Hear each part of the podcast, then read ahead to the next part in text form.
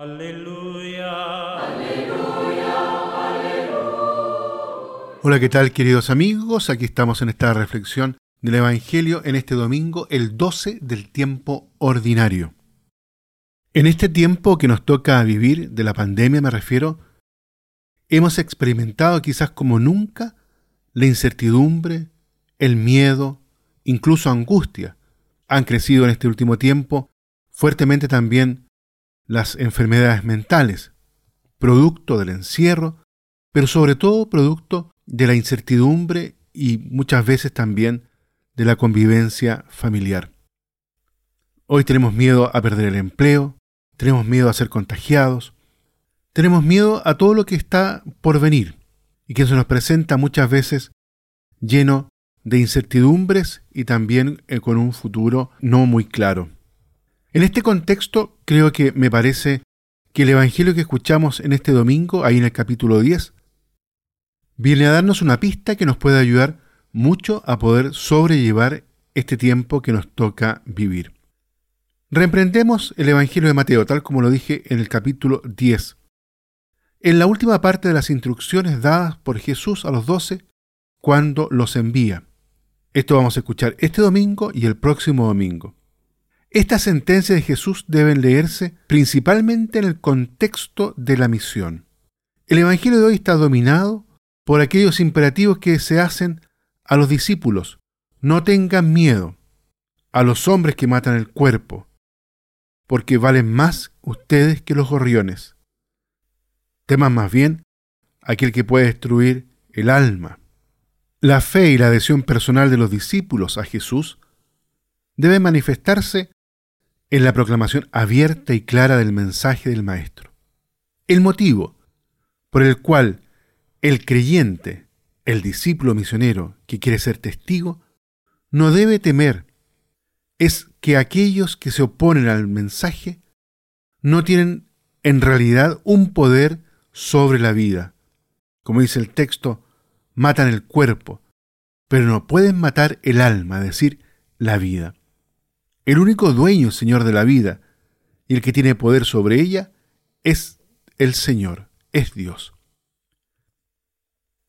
Un segundo motivo, y en realidad lo que está en el núcleo del Evangelio que proclamamos este domingo, para no tener miedo, dando testimonio de Cristo, es la confianza en el Padre. Si su providencia llega incluso a los más pequeños, a lo que experimentamos como realidades insignificantes, cuánto más tiene en cuenta la vida de cada hombre, a quienes experimenta el mismo Dios como un hijo propio. No es que el Padre en realidad desee la muerte del discípulo testigo de Cristo. Lo que quiere el Padre es que este mensaje de amor llegue a todos. La muerte en realidad si llega es por esta causa, es por el sello de este testimonio y Dios está presente como lo estuvo presente en la cruz, en aquel que da este testimonio, dándole la vida y la salvación definitiva. La vida o la muerte, la salvación o la perdición depende de la postura que cada uno tome ante Cristo. Lo que debe decidirse a pleno día y proclamarse desde la azotea para que todos puedan oírlo es básicamente que se pertenece a Cristo, que somos solidarios con Él por la adhesión de fe, de amor, en definitiva de entrega personal. A este reconocimiento, confesión pública que el discípulo hace de Cristo corresponde un reconocimiento que Cristo hace del discípulo ante el Padre. Así el destino final de cada hombre depende de la palabra de reconocimiento o negación que Cristo pronuncia sobre él ante el Padre.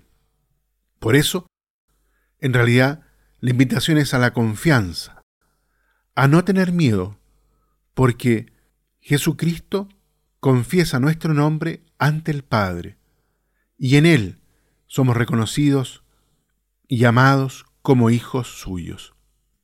Muy bien, queridos hermanos, acojamos entonces en nuestro interior la palabra que nos regala Jesús en este domingo y la invitación que nos hace a que podamos abandonarnos en la confianza en esta confesión que hace el mismo Jesús de cada uno de nosotros frente al Padre.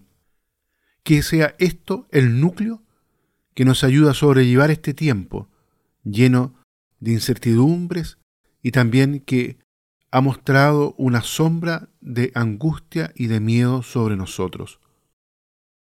Que en medio de esta oscuridad que experimentamos pueda la fe, la confianza, el abandono en Dios nuestro Padre ser la luz que ilumina nuestros pasos y que va abriendo en medio de la noche la claridad del día, con la vida, con la fuerza de la resurrección de Jesucristo. Que Dios los bendiga a todos y a cada uno.